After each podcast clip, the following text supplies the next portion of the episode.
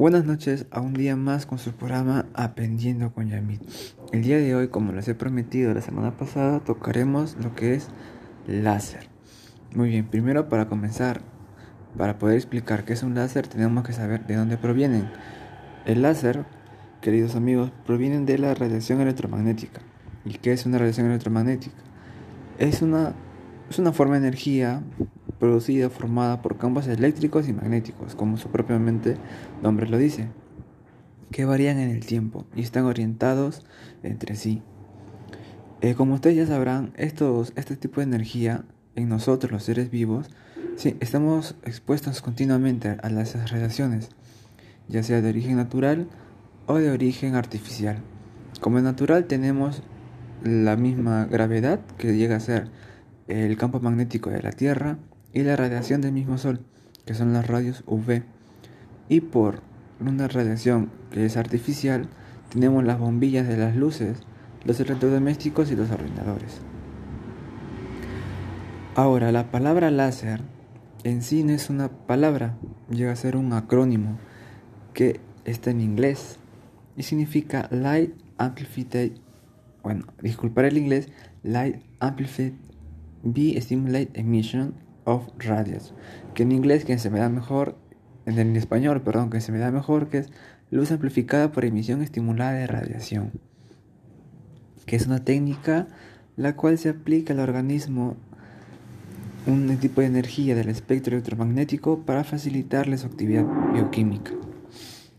Bien, el láser tiene sus características muy similares a la luz, como ya hemos podido ver en en los punteros láser, en las miras láser que tiene la policía o el ejército, pero, pero, pero, se diferencian en una, en una característica. Tenemos que la luz junto con el láser comparten lo que es la monocromaticidad, la direccionalidad, la luminosidad y la coherencia. Pero en este último es la diferencia. Por lo que nosotros entendemos de monocromaticidad es que tiene un solo color. ¿Vale? La direccionalidad es porque eh, como tenemos la luz, puede viajar a diferentes direcciones, se puede decir. No tiene una dirección muy, muy directa. Podemos nosotros expresarlo o entenderlo cuando prendemos un foco o cuando alumbramos con una lámpara.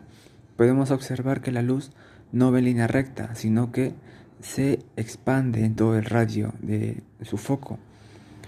La luminosidad que es es la capacidad que tiene la misma máquina de producir la luz por rebote de los átomos de su energía que producen la luz. Y la coherencia. Esta es la que se va a hacer, la que se va a ver eh, afectada o alterada, o la que no va a seguir o no va a compartir con la luz normal, la luz natural. La diferencia va a ser que en el láser sus ondas electromagnéticas van a estar en la misma dirección, en la misma fase y en el mismo ritmo, la cual lo va a dar ese, esa característica que le diferencia la luz, que es su dirección, que va a ser línea recta y no se va a expandir como la hace la luz. ¿Cuáles son sus clasificaciones? Tenemos dos clasificaciones para el láser. El láser de alta potencia, que es aquella que usa una potencia muy elevada a lo normal, que mayormente es de uso quirúrgico. Es aquel que lo usan para cauterizar las, pequeños vasos sanguíneos que se rompen en las cirugías y con eso lo cauterizan. En pocas palabras, lo queman. Em, y la de baja potencia que usa una baja potencia diferente a la, que, la de quirúrgico y se usa mayormente para la terapia. Es la, que, es la que a partir de ahora llamaremos láser terapéutico. Este láser terapéutico tiene un efecto directo o también un efecto primario, que es la absorción de este, el efecto bioquímico, bioeléctrico y bioenergético. Luego tenemos el efecto del láser, que es secundario, o los indirectos, que es la microcirculación, el trofismo celular. A este trofismo celular lo vamos a decir que lo, va a acelerar el proceso, va a ayudar el proceso de crecimiento celular. Principales láseres de baja frecuencia. Como ya hemos visto que el láser quirúrgico es de uso quirúrgico, como está dicho, en, el, láser terapéutico vamos a tener mucha variedad de este. Vamos a tener el láser terapéutico de helio que va a ser de color rojo. Más adelante vamos a poder observar de que no todos los láseres se pueden tienen una luz propia, algunos son casi invisibles, que va a ser un efecto más regenerador que analgésico. En, en realidad los láseres que estoy a punto de, explicarles o de mencionarles, sus efectos son los mismos, solamente que eh, uno que otro va a estar más enfocado a ese, pero eso no le quita de que no vaya a tener el mismo efecto que el otro. Es decir, uno puede ser bueno en regenerar, pero también va a desinflamar. Como también puede ser al revés, que puede ser bueno, buen desinflamante, pero muy poco regenerador pero igual, igual lo va a regenerar. Tenemos el arsenuro de galio, que este es invisible, que presenta una luz... Mm, no, bueno, no es, no es visible la luz, pero es una luz tipo diana. Es más analgésico que desinflamante. Perdón, más analgésico que regenerador, al contrario del neón. El láser de CO2 el láser, este CO2, sí es invisible en realidad, no se va a poder ver.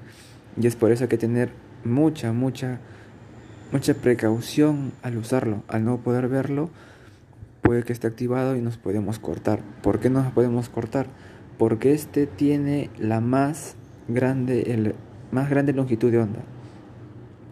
Es de uso quirúrgico y oncológico. Oncológico, ¿por qué? porque con este láser pueden cortar las venas, las arterias que, que el mismo tumor crea para, para que éste pueda seguir vivo. Luego tenemos los efectos del láser. Tenemos un efecto analgésico, un efecto desinflamante, un efecto de trofismo regenerativo y estas más que todas van a, van a poder ayudar al paciente o vamos a querer nosotros poder aliviar su dolor o poder mejorar la cicatriz que tenga, porque también se puede usar para la cicatriz. Las indicaciones para este son procesos ulcerosos, procesos varicosos, tenosinovitis, capsulitis, bursitis, fibromialgia, la fibrosis, los desgarros musculares, los, de, los derrames articulares y hematomas. Si se han podido dar cuenta, algunas palabras seguro no, no las van a poder entender, pero lo que son la fibromialgia, que es conocida, los desgarros, los derrames articulares y hematomas, básicamente ahí podemos nosotros utilizar el láser. En la fibromialgia podemos cambiar el dolor general que tiene el paciente o la paciente, los desgarros musculares, que podemos regenerar las fibras musculares para que puedan para que el paciente pueda seguir o ustedes mismos puedan seguir con el tratamiento y puedan realizar sus actividades normales. Y los hematomas para bajar la inflamación. En las contraindicaciones, más que contraindicaciones, como anteriores veces les he dicho, eh, no hay contraindicación en realidad, más son recomendaciones. No podemos utilizar esto cuando vemos que el paciente eh, tiene como que se incomoda con el láser. También no podemos usarlo cuando hay peligro en la exposición directa de espejos. Recordemos que el espejo tiene, un, tiene una propiedad que es de reflexión y este puede hacer rebotar el láser. Tener mucho cuidado en el ambiente donde lo podamos hacer y que también que su oficio o el técnico que le esté aplicando eh, esté con el equipo necesario o esté atento a lo que ustedes quieren. con el uso de gafas, gafas especiales para el uso del láser, ya que el láser al ser al estar en el espectro de la luz, en el espectro del arco iris, pero este va a ser más directo. Toda la luz o todas sus ondas van a ir directamente a los ojos y este puede dañar los ojos. Muy bien muchachos, esto, esto ha sido la clase del día de hoy del láser. Más adelante, en unos días, en tres días aproximadamente, os estaré trayendo lo que es la clase de magneto, magnetoterapia. Y ahí también os estaré explicando unas cosas más sobre lo que son agentes terapéuticos o lo que en realidad lleva la carrera de terapia física. Muchas gracias. Cuídense.